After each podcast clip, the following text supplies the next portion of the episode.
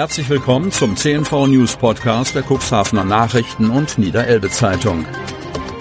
In einer täglichen Zusammenfassung erhalten Sie von Montag bis Samstag die wichtigsten Nachrichten in einem kompakten Format von sechs bis acht Minuten Länge. Am Mikrofon Dieter Büge. Donnerstag, 29. Dezember 2022. Mehr Schäden beim Buddeln. Otterndorf. Wo gehobelt wird, da fallen bekanntlich Späne. Und wo gebuddelt wird, kommt es vor, dass Versorgungsleitungen getroffen werden. Dann gibt es streckenweise keinen Strom, kein Telefon oder Fernsehen mehr, was für Betreffende höchst ärgerlich und nervig sein kann. In Otterndorf ist dies offensichtlich signifikant höher vorgekommen beim bisherigen Verlegen der Leitungen durch die deutsche Glasfaser. Die Pressesprecherin der deutschen Glasfaser, Diana Stiebe, bestätigte auf Nachfrage, es gab in Otterndorf auffällig mehr Probleme, aber das ist der Historie geschuldet, obwohl vorsichtiger gebuddelt wurde. So beschreibt eine Anwohnerin, Name ist der Redaktion bekannt, der Bürgerweide, gegenüber unserem Medienunternehmen das in zurückliegender Zeit aufgetretene Dilemma so. Mindestens sechs Anwohner in der Bürgerweide konnten nach der TV-Kabelzerstörung durch deutsche Glasfaser kein Fernsehen mehr empfangen. Ihre 93-jährige Nachbarin habe viel geweint und nicht verstanden, warum die deutsche Glasfaser als Verursacher es nicht zeitnah reparieren konnte. Ein anderer Nachbar hat nur noch drei Programme empfangen können und ein entnervter Anwohner habe sich eine Schüssel gegönnt, sprich eine Satellitenanlage angeschafft. Am Ende der Bürgerweide habe es nach der Zerstörung des Telefonkabels drei Tage weder Internet noch Festnetztelefon gegeben. Telekom habe sofort gebaggert und repariert. Vodafone hätte den TV-Betroffenen zwar sofort einen Techniker geschickt, der aber feststellen musste, dass es sich um eine Kabelstörung handele und der zu dieser Zeit herrschende Frost abgewartet werden müsse. Glasfaser-Pressesprecherin Stiebe betonte gegenüber unserem Medienhaus, dass Otterndorf für ihr Unternehmen eines von 17 Projekten in der Region sei. Bisher habe es vergleichsweise gut funktioniert. Aber leider seien in Otterndorf viele Leitungen beispielsweise für Strom und Telefon nicht ausreichend dokumentiert und lägen nicht sehr tief.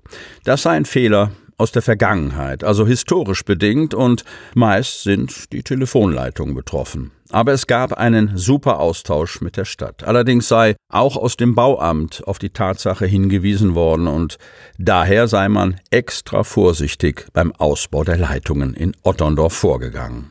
Aber zunächst ist einmal Pause mit der Buddelei und mit daraus resultierenden Schäden, denn jetzt herrscht erstmal Winterpause.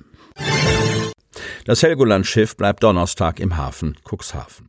Die Reederei Kassen Eils hat bekannt gegeben, dass ihr Helgoland-Schiff am Donnerstag aufgrund der aktuell vorhergesagten Witterungsbedingungen nicht fahren wird. Laut Seewetterbericht ist in der deutschen Bucht bis Donnerstagabend mit Sturm zu rechnen. Der Seewetterdienst Hamburg vom Deutschen Wetterdienst sagt vorher, dass es bis Donnerstagabend in der deutschen Bucht Wind aus Süd bis Südwest um Stärke 5, also 29 bis 38 Kilometer pro Stunde, zunehmend um Stärke 7, also 50 bis 61 kmh geben wird. Dazu kommen schwere Schauerböen. Es ist diesig und die Wellenhöhe wird mit vier Metern angegeben. Und so stellte sich die Wetterlage laut Seewetterdienst am Mittwoch, 28. Dezember dar.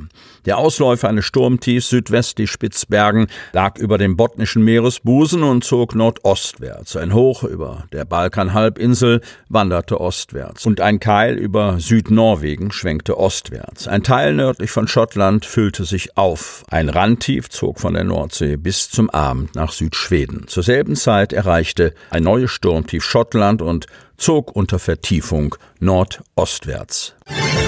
Tödlicher Unfall auf der A27 kein Defekt. Kreis Cuxhaven. Nach dem schrecklichen Unfall auf der A27 bei Deppstedt am Tag vor Heiligabend mit zwei Todesopfern gibt es neue Infos der Polizei. Es wurde mitgeteilt, woher die Opfer stammen.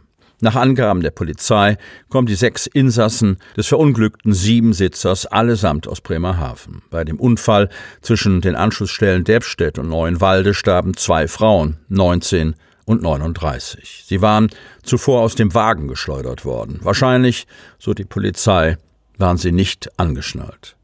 Eine dritte Person aus dem Siebensitzer wurde ebenfalls auf die Fahrbahn geschleudert. Bei ihr bestand zwischenzeitlich Lebensgefahr, aktuell aber nicht mehr. Die Fahrerin des Autos, 44, zog sich bei dem Unfall leichte Verletzungen zu. Die Klärung der Unfallursache dauert derweil noch an.